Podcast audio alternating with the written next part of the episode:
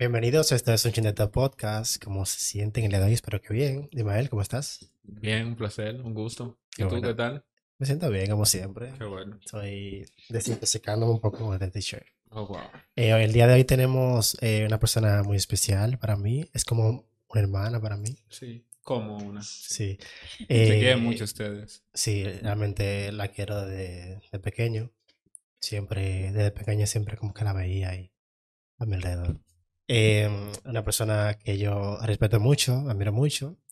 Eh, Gracias, gracias. No se lo había dicho en persona, pero se lo estoy diciendo en el podcast. Estoy aprovechando para Sí, sí. romper mis miedos, aprovechando el espacio para decir cosas, decir verdades. Eh, psicóloga y una maestría en, que lo voy a decir ya no me acuerdo, En terapia de aprendizaje y terapia del en lenguaje. terapia de aprendizaje y terapia del lenguaje. Bienvenida a Lenny Villanueva. ¡Lenny! Los Villanueva siempre tienen como una maestría rara, una- un doctorado, Sí. una vaina. ¿En, en, en qué era maestría? En terapia de aprendizaje y terapia del lenguaje. Terapia de aprendizaje. Sí. O sea, en, el- en los Personas que tienen dificultades para aprender. Niños, sobre todo. en los capítulos anteriores traímos a, a un máster en, en ingeniería y ahora tenemos una máster en psicología. Los Villanueva estamos como brincando ahí de, de máster en máster. Innovando. Acordé. Lenny, bienvenida a, Gracias. a tu casa, a mi casa. Gracias. Para mí es un placer estar aquí. de ¿Verdad que sí? Es un privilegio. El Ismael. placer es de nosotros. Dinos, Lenny, perdón, eh, ¿qué hace un psicólogo de la parte tuya, verdad? Eh, y si no me equivoco, tú, tú trabajas en el, en el Ministerio de, educación, de- sí. ed- edu- de Educación. Eh, ¿qué aporta un psicólogo de tu categoría eh, en, en el, en el Minero? O sea, ¿qué hace? Sí, yo trabajo en el Ministerio de Educación. Tengo ya aproximadamente 7 u 8 años. Y antes estuve en el sector privado. Ya ahí duré como 15 años. No saquen la cuenta porque, ¿verdad? Yo me perdí en los años. Pero siempre he estado en el sector educación. Siempre, hace mucho tiempo. Y el, el psicólogo o orientador escolar tiene una labor importantísima en, en los centros educativos porque estamos llenos de personas con necesidades emocionales, eh, estudiantes con, que viven en mucha situación de vulnerabilidad, que llegan con, con situaciones que ustedes no se imaginan de su casa, de padres divorciados, niños que son maltratados. Entonces ahí interviene el orientador para, para que esas situaciones emocionales no le impidan el aprendizaje, porque una persona con situaciones no, no puede concentrarse en aprender. ¿Pero eso es algo nuevo de ahora o viene hace mucho? Porque yo recuerdo cuando yo estudié que en mi colegio no había una psicóloga. es relativamente nuevo, vamos a decir como 15 años más o menos tiene ese auge ya en el, en el país, que en cada centro educativo hay uno o dos orientadores. Pero así como se ve en la película, que hay un cuartico Sí. donde uno llega y habla, se Sí, sienta, habla con el así psicólogo. mismo. Aquí en República Dominicana hay de. Así mismo. En las escuelas de Sí, acá. y van a las tablas a dar charlas sobre educación sexual, sobre todo lo que ustedes se imaginan. Mira, Ya, estamos modernos. a mí no me llevaron nunca. No, yo, no sabía que en, en mi colegio no había psicólogo. Visitan a la familia. Pero, o sea, ¿tú crees que eso es un avance de la sociedad o es que nos estamos volviendo más débiles y necesitamos más ayuda? No, definitivamente es un avance. Definitivamente, porque hay estudiantes que tú pensabas que no, que no aprendían, era porque ah, ese muchacho es perezoso, es tal co-", y era que tenía una situación en realidad que le impedía aprender. Y ahora con esta intervención, y también a los mismos docentes, porque los docentes necesitan también. A veces vienen turbados con situaciones de su casa y ahí el orientador. ¿Qué, qué tipo de condiciones son las más comunes que tienen un niño de eso que no puede aprender? O sea, Bueno, en- los años que tengo-. Sí, en los años que tengo de experiencia, eh, la, la situación en la que viven en su casa. La mayoría de los, de los niños, sobre todo de los sectores muy vulnerables, viven eh, prácticamente en hacinamiento. Ocho, nueve niños de diferentes padres, madres que trabajan en casa de familia y vuelven el domingo a su casa, los niños prácticamente están solos. O sea que hay mucha desnutrición, mucha falta de, de afecto. Básicamente eso, necesidades emocionales, padres divorciados, maltrato. Eso te iba a, a- a preguntar ahorita, pero aprovecho de que Mael puso el tema, si hay diferencia entre la educación que se da en la escuela, en la capital y en los sitios más remotos, porque vemos que, por ejemplo, en el, ¿cómo se llama? La prueba que dan en cuarto. En la La prueba prueba nacional. Hay muchos temas que la gente sale en, en la, en, la, en la prueba y en la clase no te lo dieron nunca, pero no porque no se da porque, no porque no está en, el- en- en el programa, sino porque eh, no es lo mismo aquí que está en un sitio más remoto. Entonces, Sí. ¿Qué tú has visto en tu experiencia de la diferencia que hay entre ese tipo de escuelas? Sí, yo he trabajado en los dos sectores y definitivamente la alimentación influye, la mala alimentación que los no, no piensen, ¿verdad? Esa frase es muy real. Lamentablemente. Qué Y triste, pero... el entorno, porque la gente mientras más necesidad tiene, más hijos tiene.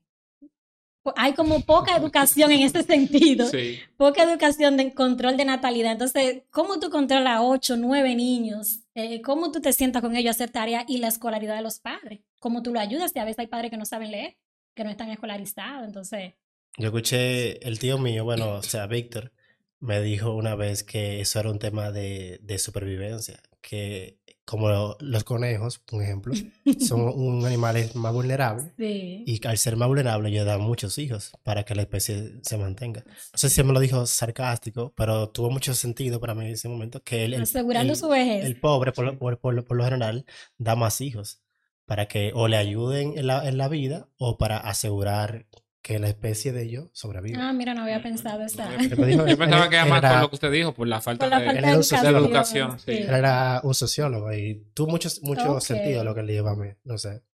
Y mientras más yo lo pienso, más sentido tiene. Tiene sentido, sí. Sí. Pero entonces, o sea, ¿cómo, ¿cómo va, cómo es el día a día de un niño en un sitio remoto aquí? No sé qué sería lo más incómodo, en el, en el Piña, ni güey, por ahí. Eh, Sí. Se levanta sin desayunarse, quizá va al colegio, como es. Sí, con mal, mal aspecto físico, eh, falta de higiene, porque como te digo, las madres trabajan generalmente en casa de familia y ellos están solos. Los más grandes cuidan los más chiquitos. Ya ustedes se Ok, imaginan la, la- la Ujú. condición Se física en la que ellos eso. llegan.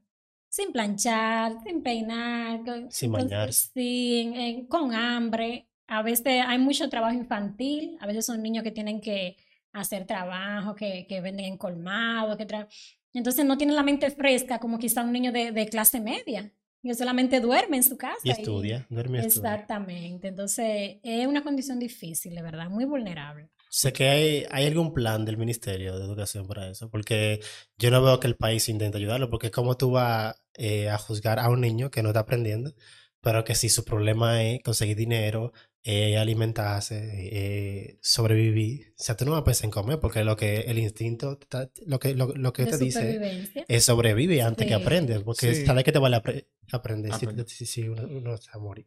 No, ella, Sí. ella está diciendo por eso mismo que eh, le han puesto psicólogos a cada uno de los colegios. Creo que eso es un pequeño avance. Sí, ¿no? Y el ministerio le, le suple eh, desayuno, merienda y comida a los niños en el sector público. Le suple los uniformes, las mochilas, los zapatos, las medias. O sea, los niños prácticamente tienen que ir a la escuela. Los libros de texto, todo se les suple allá. Y ahora, lo nuevo, hace dos meses, el transporte escolar, gratuito.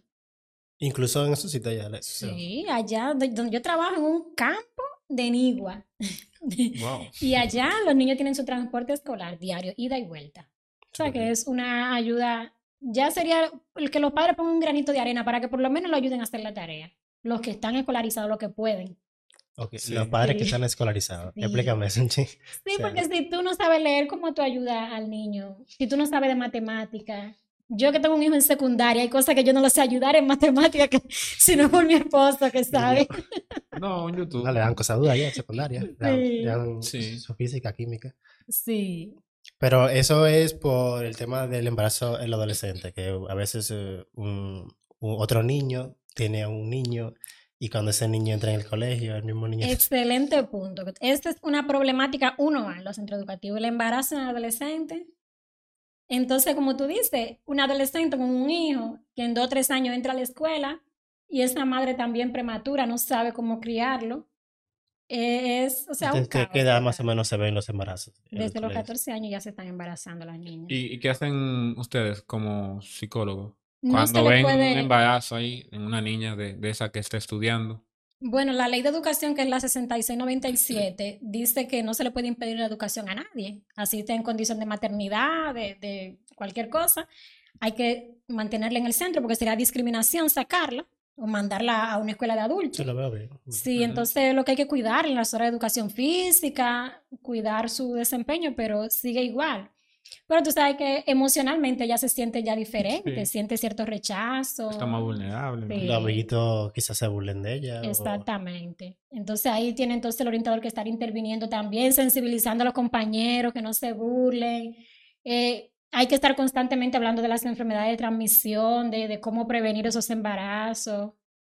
Es un tema que está muy en la palestra, Ya que tú mencionas eso de, de, de las burlas a la mujer embarazada y el, el bullying, ¿cómo lo tratan ustedes como psicólogos? Porque el dominicano le encanta demasiado Ay, relajar. ay, ay. Pero en los tiempos de no se llamaba así. Eso iba a preguntar ahora, que, que Sí, esto, esto es nuevo, porque bullying, yo siempre he hecho bullying mi vida entera. O sea, literalmente, exacto. yo me crié de octavo hasta cuarto, el aula entera, sacurándonos entre Y que nosotros. yo me recuerdo, mi papá me decía, el que se burle de ti, tú le das un golpe y ven para aquí que yo resuelvo.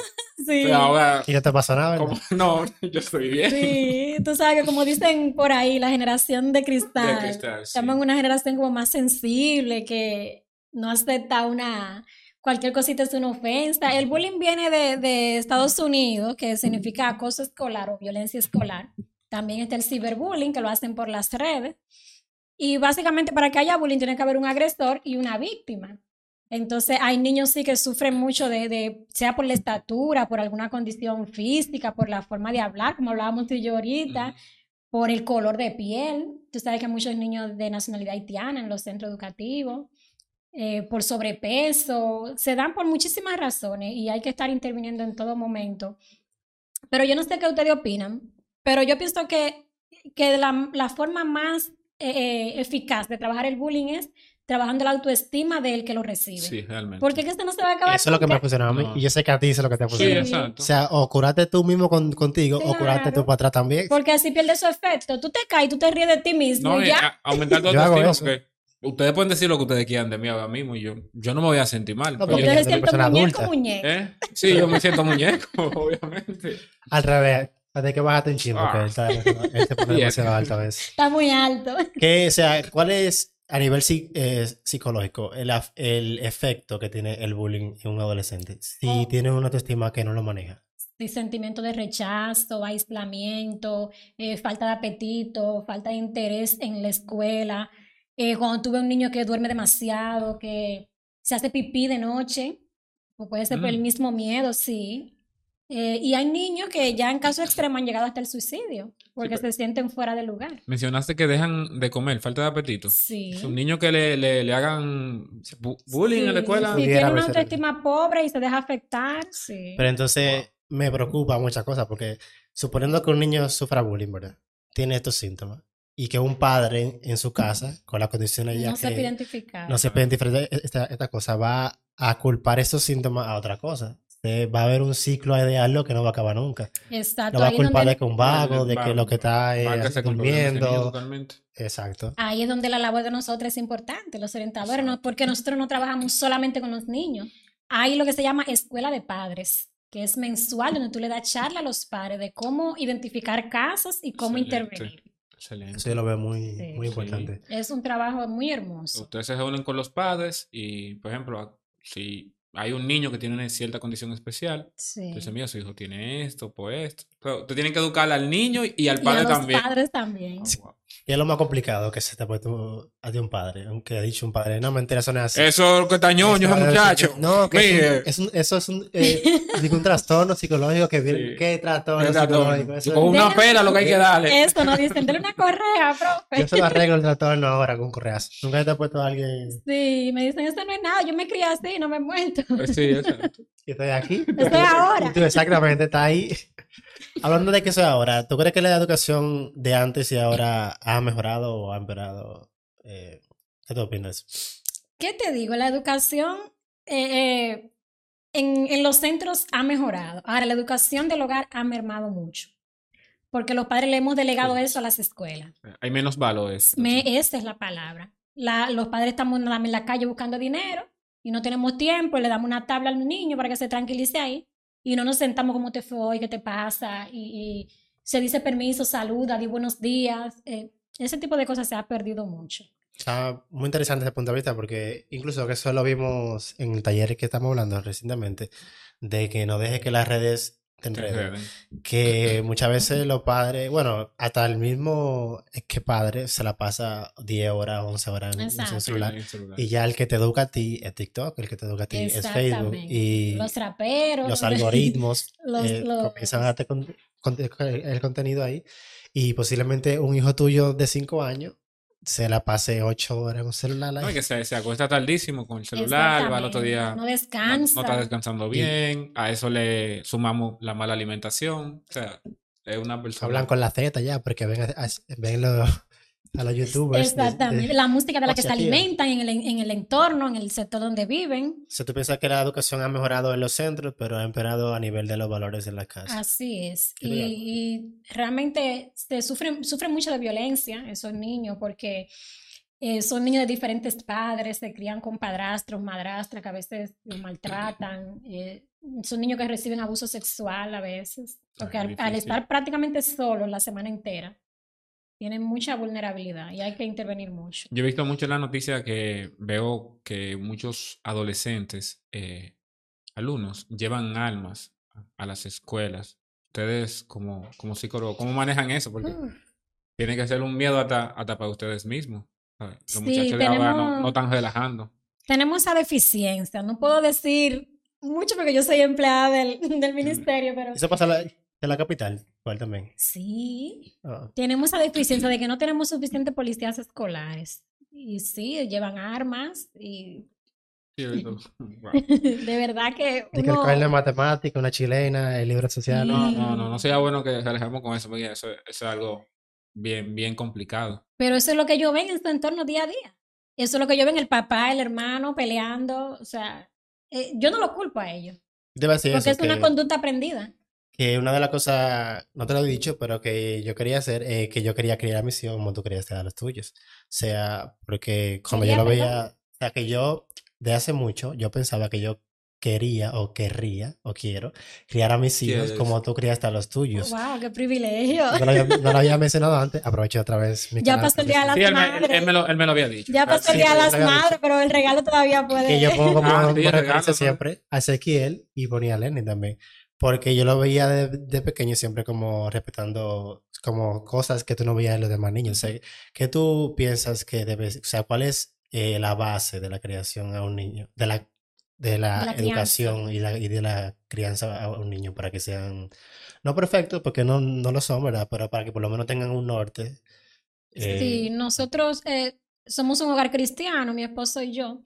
No creo que la educación eh, eh, eh, per se tenga mucho que ver los libros, los estudios, sino la, como decía él, la, la, la formación de hogar. Porque es que los padres ahora no, no- le tenemos miedo a los hijos. ¿Ustedes sabían eso? Ujú. Los padres le tenemos miedo, no queremos que se sientan mal. No, no, que se sienta mal. Que se ponen a gritar y una vez, no, toma, mal. da- dáselo. Para Yo que me no acuerdo, me acuerdo de eso, que te decía, no, que llore. Que, que se sienta mal. llore. Por ejemplo, te pongo un ejemplo. El otro día yo estaba en el salón y la niña me entró, mami, tal y tal cosa. Yo le dije, "Espera, devuélvete, cierra la puerta de nuevo. Y entra y saluda primero. Ella se devolvió con lágrimas, abrió la puerta y dijo, buenos días. Bueno, mami, tal cosa. Y la gente me cayó encima, me dijo que yo la maltraté a la niña. Oye. Pero yo le estoy dando educación No, a mi hija de nueve años. Entonces, ese es el problema que los padres ahora le tenemos miedo a los hijos. Y no, no es así, que yo soy su mejor amiga. No, yo no soy su mejor amiga. Yo soy su es- mamá. Eso ve, Sí, exacto.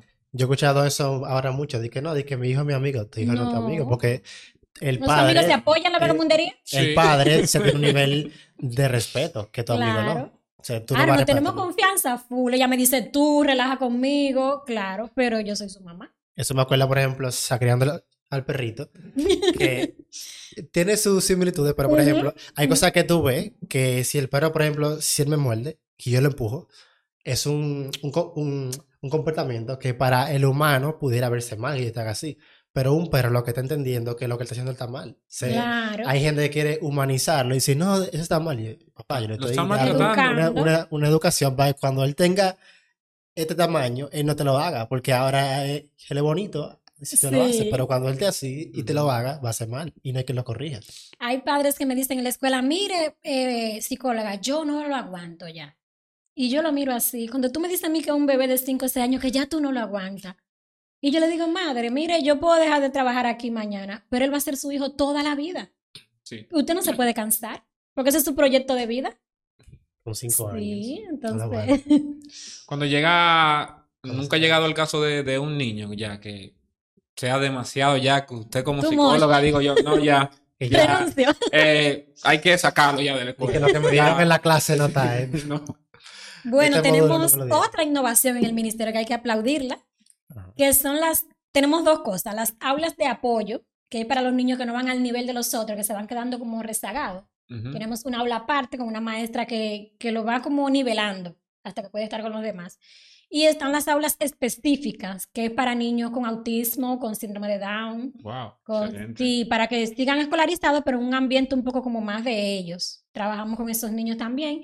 Y esos niños que tienen esa conducta, ya que son psiquiátricos, que hay que darles su medicamento, lo tenemos hasta el mediodía, porque cuando le dan un medicamento psiquiátrico se duermen la tarde entera.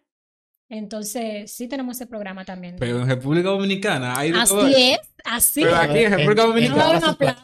No, porque yo no lo creo. Ya me lo está diciendo, yo no lo creo. ¿En Sí. República Dominicana? Sí. Bueno, ahí tú criticabas la educación, ahí está. No, yo criticado es. la Ah, era yo que lo No me involucra a mí, así oíste. Era yo que lo Todos eso. beneficios tenemos en las escuelas públicas normal. Pero ¿de, de qué tiempo? ¿Usted dijo de hace? Tenemos unos añitos ya, como cuatro o cinco años más o menos.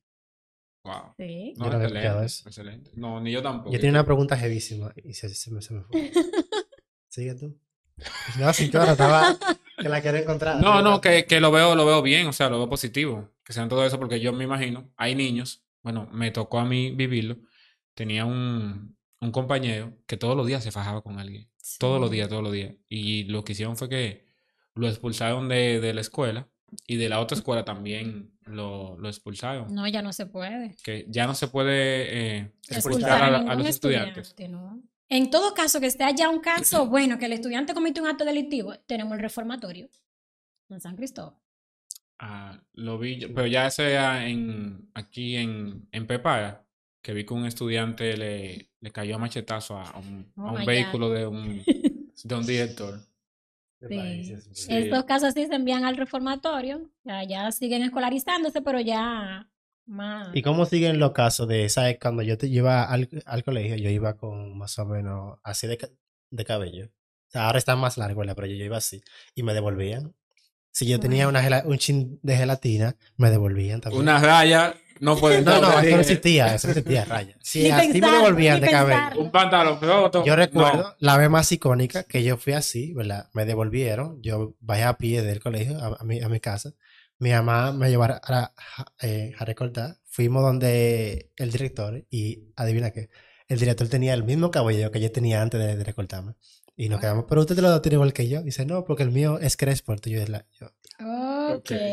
Entonces, eso yo... Y él el director. Yo con 12 años yo me quedaba, pero ¿por cómo es posible que tú estás devolviendo a un niño que va a aprender porque su cabello está un chima largo? O sea, yo no le veía el, el sentido. Eso hoy en Sí. día sigue así. Bueno, hay algunos centros, sobre todo los que son dirigidos por monjas y centros así católicos, todavía mantienen normas. un poco de, de esas normas, pero ya el Ministerio de Educación abolió todas esas reglas. Las niñas van con trenzas, con afro, con, ya se aceptan como... Pero Yo nunca he entendido por qué se hacía eso antes. Bueno, quizás por la tradición del país, algo así, pero Sí. concha, Dios mío.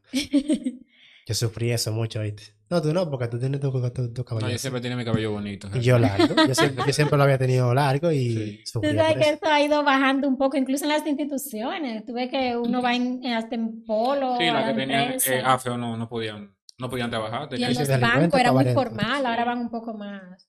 Hay muchos bancos que yo soy un delincuente ahora mismo por tener el cabello así. Pero así es la vida. Yo siento que no me han hecho una pregunta que siempre me hacen. Yo quiero hacerte una antes de... Dígame a si- ver. Por ahí anda un Yo estoy joven- buscando todavía la te... Por ahí anda un joven diciendo que la, su carrera deberían de cerrarla, aunque sea por 20 años, 25 años. ¿La psicología? ¿Y Sí. por qué? ¿Qué usted le diría a ese joven? Él dice que Oh, porque se hay graduaron 60 demasiados mil el año psicólogos, que actualmente hay muchísimos estudiando psicología y que el país no necesita tantos psicólogos. No necesita tanto. ¿Y por qué tanto suicidio, tanto divorcio, tanto, tanto problemas emocionales, tanta gente deprimida, si no necesita de... Bueno, él, él dice que ya hay demasiado, que no necesitamos tanto. Bueno, yo pienso que si aquí se trabajara más la salud mental, existieran menos problemas de salud física.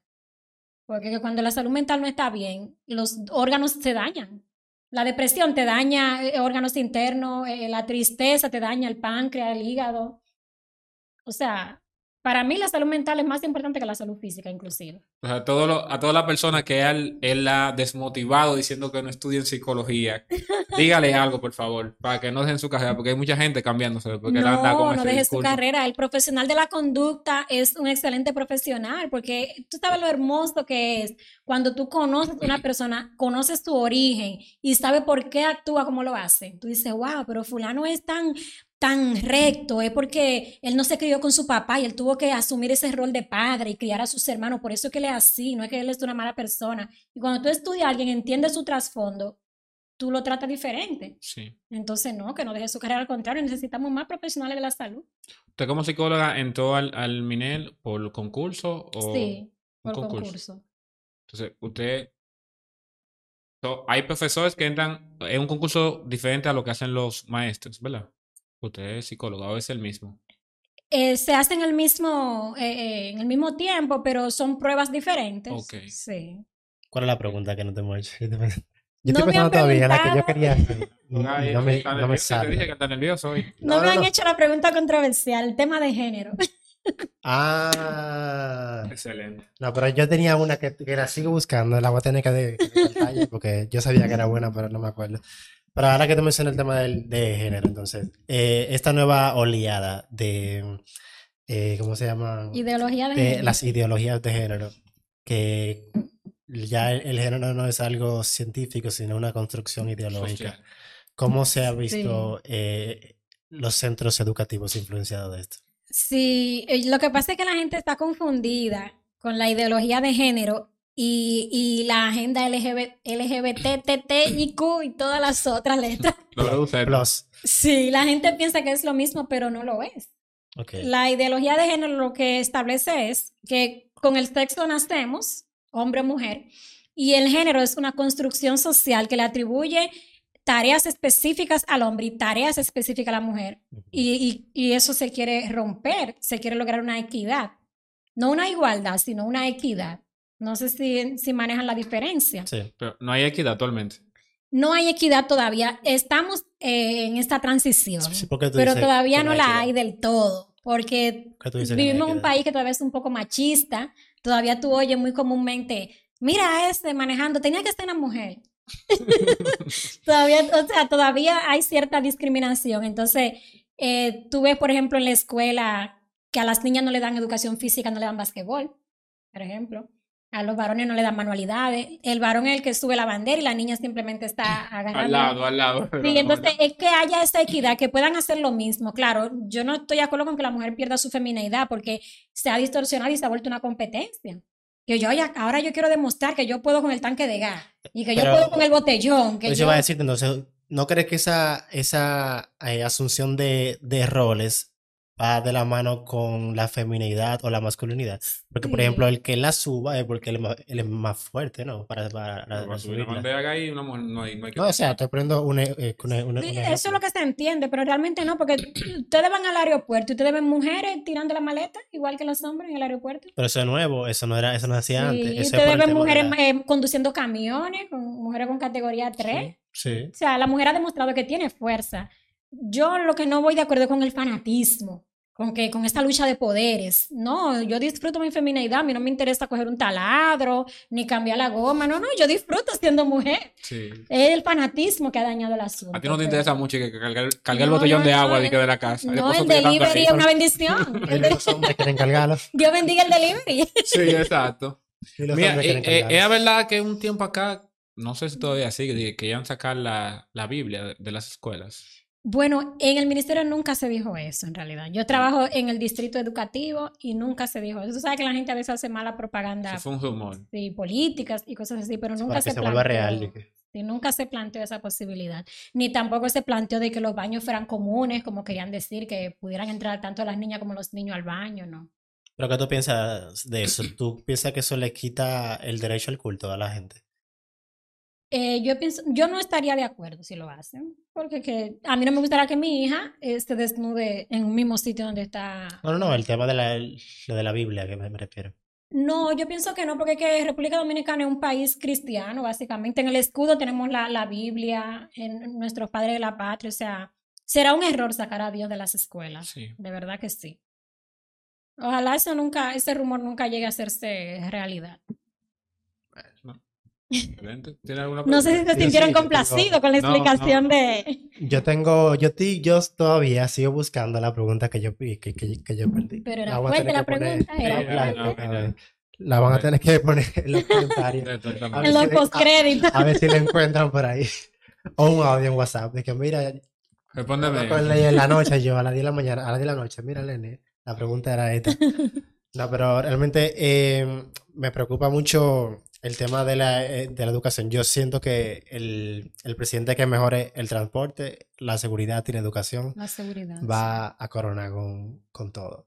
sí. Así es. Mi- ¿Tú qué, ¿Cuándo tú crees que vamos a obtener mejores posiciones? En, por ejemplo, en estos días quedamos penúltimo en la, en la prueba PISA, ¿qué se llama? Sí, las pruebas diagnósticas. Y realmente estamos feos, siempre quedamos Sí, bien, eso- bien, bien, bien mal. ¿Tú crees que eso, bueno, con, con esta ayuda que le está dando el, el Minel ahora, que lo veo excelente, tener psicólogo en las escuelas, o sea, eso es una iniciativa 1A. Y le hacen caso em, a, los, a, los, a- a a los psicólogos, porque, por ejemplo, yo recuerdo que en recursos humanos, donde yo trabajaba una vez, una de las analistas dijo, mira, eh, a esta persona la pueden contratar, pero él me dejaron una alerta de tal y tal, y tal cosa. O sea, no le conviene a ustedes contratarlo.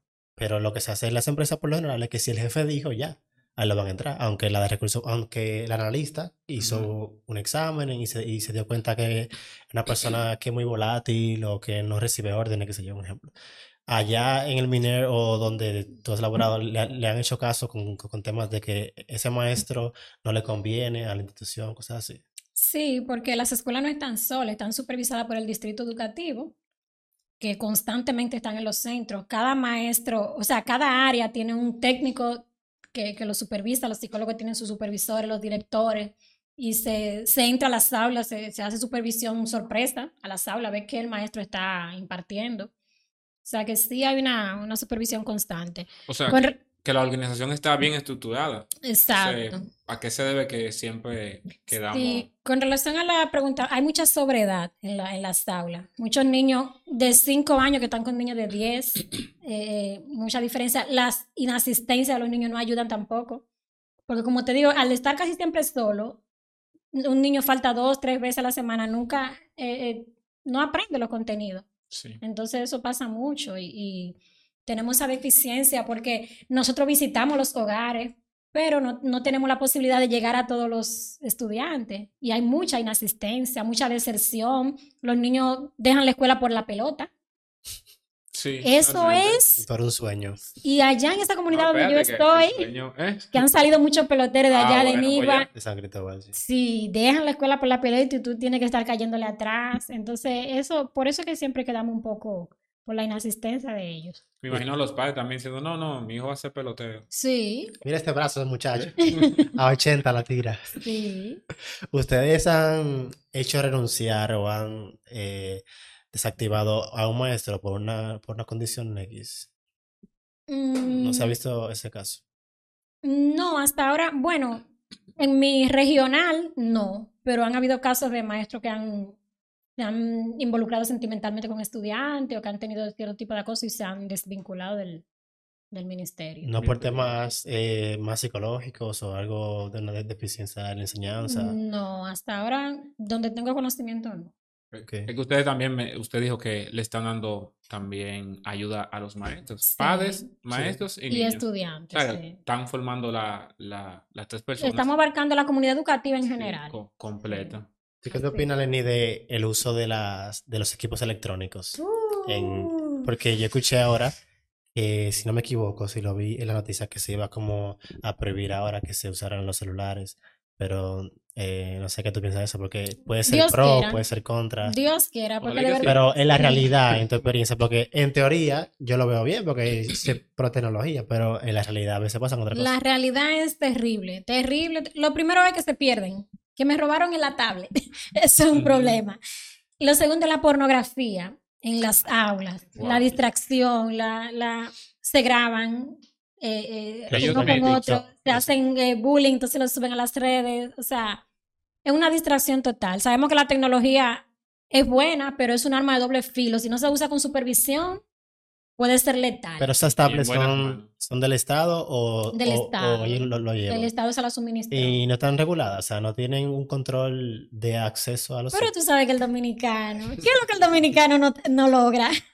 Ya tú Eso sabes. la, la formatean ahí y la ponen nuevecita. No hay Eh, quien pueda. Tic- sí, Pero aunque la, si hacen eso, debería haber un sistema que se dé cuenta de Sí, eso. está bien. Se puede hacer. Tú lo Para el dominicano no lo hay puedes hacer candado. ya, ahí, se está ese dinero ya, ya tú sabes. Yo no lo sé hacer, pero yo sé que se, se puede Sí, hacer. pues ya Porque tú sabes. Aprende a hacerlo, hazlo, tú solo llevas al ministerio Ajá, mío no, eso y ya tú eres rico de por vida. Ahora, como digo una cosa, digo la otra. Si el maestro es un, un maestro, valga la redundancia, que su clase no es aburrida, no hay necesidad de que el estudiante me saque un celular. A mí no me saca un celular un estudiante en, en un aula. no. Porque es que yo voy a tratar de que mi clase está divertida, de que los muchachos esperen mi hora. Que no sabe que siéntense ahí, ta, ta, ta, no, no, no. Eh, de- vamos a abartar la silla, un, cir- un semicírculo y un asunto interactivo, que el niño quiera coger esa clase. Ahora es que hay materias que son complicadas, o sea, para hacerla divertida. Ponte matemática. No, pero ¿y dónde está el Ponte- carisma? ponte ¿Dónde está la creatividad? Porque usted estudió eso. Sí. O sea, También, sí, pero es difícil explicar de que un logaritmo, de qué sé yo, que se logra, se logra. Lo que hay que trabajar tus intereses. también. Trabajarte sus intereses. Y yo, yo, yo no sé si la- las metodologías son las mismas que cuando yo estudié, pero yo siento que la metodología de muchos de los maestros son muy... Muy obsoleta. Muy obsoleta, sí, ya Tipo. Yo catedrático. Se en la quedan- universidad, se eh, en la, en la universidad uno lo escucha porque ya uno es adulto, pero hay, hay, hay maestros que son... No, y que es difícil también escuchar unos cuantos en la universidad, ¿viste? Y o sea, que uno ya sabe lo que, lo, lo, lo que, que quiere de, de teoría y es adulto y puede centrarse, pero imagínate tú, un niño con, con 12 años y que tú le estás hablando de una, con una metodología obsoleta, de que 2 más 2 son Es dos obsoletos, difícil. más- Yo conozco una maestra que de verdad me impresiona. Ella enseña la matemática. Ella tiene un colmado en su aula. Mm. Y ella le dice al ¿Verdad? niño, dame 20 pesos de tal cosa. ¿Cuánto me sobran si yo te doy 10? Si yo te doy esto. Y los niños aprenden matemática vendiendo en Sí, su colmado. exacto. Muy dinámico. Entonces, o sea, es un asunto de creatividad. Porque es que habemos personas, me voy a incluir como si yo fuera una de ellas, que no entramos al sistema por lo lucrativo. Pero no tenemos la vocación ni la paciencia para repetirle cinco veces la cosa a un muchacho. Eso Entonces, agota, en verdad, eso agota. sí. A ustedes, hablando de que eso agota, a los psicólogos le dan terapia también. O sea, ustedes no se No, no van a un día, una semana. uno tiene ¿Y que... cómo es Un que se colega. ahogan? Porque mía. Tiene que ir a mi colega. El Señor nos ayuda. Ah, no, que haga como los barberos. ¿Sabes cómo hacen los barberos, verdad? O sea, que recortan a mí y, Sí, yo y te.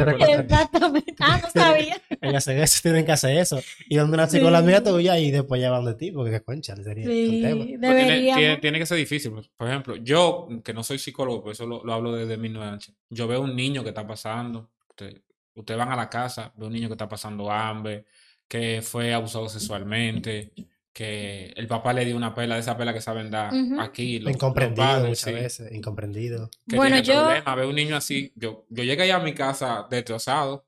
A eso se le llama transferencia y contratransferencia, cuando a ti te afecta un caso en lo personal que te impide eh, eh, abordarlo. Yo tenía un niño que llegaba tarde todos los días, yo, pero Dios mío, fui a visitarlo para llamarle la atención. Y me di cuenta que el niño desde las 5 de la mañana tiene que llevar las vacas al río, tiene que hacer una serie de cosas y llegaba sucio, había que cruzar una cañada. Y después de ahí yo comencé a verlo diferente. Sí. Entonces, al principio a mí me afectaba emocionalmente, llegué a hacer crisis de ansiedad. Porque hay casos que tú dices, no puedo hacer nada, se me sale de las manos, me siento impotente. Sí. ¿Y qué ustedes hacen con, para no sentir esa, no transferir el problema del paciente a ustedes? Bueno. Jesús le dijo a, a los discípulos, a los pobres siempre lo tendrán con ustedes. O sea, no hay forma de tú poder resolver todas las cosas. Hay Sí. cosas que definitivamente no podemos. Es realmente Sí. un tema que se complica. Así es. ¿Tú ibas a decir algo también ahorita? Que yo te interrumpí. No, te ibas a decir No, nada. no, no, yo no voy a decir nada. ¿Estás seguro? Mira, la materia de, de moral y cívica, yo escuché que la quitaron de las escuelas, ¿es verdad? Sí, hace mucho. O sea, yo siento que se, por eso que estamos entonces carentes de, de, de valores. Bueno, que los padres son los que deberían darte la moral. ¿no? Sí, pero sería una buena, una buena cosa que se recupere esa. Oye, a mí me dieron la- yo me acuerdo la, la materia de moral y cívica y no, no sé si era que mi profesora era muy creativa así como, como la de matemática, pero yo aprendí muchísimo. O sea, ahí te enseñan todo, los valores, cómo tienes que hablarle Sí. a un adulto y todas esas cosas. eh, ya, no, Sería la ya, no, ya no le estamos viendo. No, ya no le estamos. Formación humana sí, que es más o menos parecida. ¿Tú qué sientes, Lenny, que, que no hace falta como país? Eh, un- a nivel de, de la educación, que nos falta muchísimo todavía que para Sí, yo pienso que se le debe hacer un perfil psicológico a los docentes antes de entrar al sistema, Excelente. porque a veces hay docentes que tienen situaciones que no pueden trabajar en las aulas, que tienen situaciones, entonces se le debe hacer un perfil para ver si, si tú de verdad da para eso, no porque tú hayas estudiado, sino si tú tienes la, el- la aptitud con P para eso. Eso sería una buena, eh, trabajar con el personal de apoyo, entiéndase conserjes, porteros, darle, porque los porteros para mí son uno a porque ellos son los que reciben y ven el movimiento, ven los motoristas, las muchachitas que se quedan Sí. en la banca, que no entran. La que se la lleva el tipo de la el portero pasola. es una figura en la, en la escuela. sí. De la portera, ¿viste? No, yo no soy portero. Pero si tuviera que ser portero, fuera portero muy felizmente. Yo quería que te hacías eso. No, yo no soy portero. Mira, eh, Lindy, ¿verdad? Lenny. Lenny, por favor, disculpa. Voy a la cámara ya y darle un mensaje final a esos padres, ¿verdad? Que tienen alguna condición especial con sus niños, que no lo saben comprender, que lo primero que hacen es darle una pela. El, el muchacho es muy callado y cuando viene a ver que el muchacho tiene alguna condición, Condición. O no se especial. calla, O no se calla también. o no presta atención, no quiere estudiar.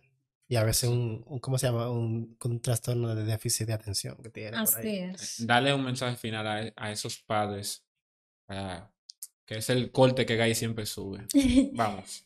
Sí, ¿qué le puedo decir? Siéntense con sus hijos, amen a sus hijos, no, no solamente lo tengamos por tenerlo, por decir tengo tantos hijos, son los que me van a mantener a mí en mi vejez. No, siéntense con sus hijos y entendamos que ellos son niños, porque es que nosotros queremos que ellos se comporten como adultos, pero ellos son niños, ellos van a correr, ellos van a ensuciar, ellos van a pintar paredes, ellos van, él, él no puede tener el equilibrio que yo tengo con esa copa, claro que se le va a caer el agua.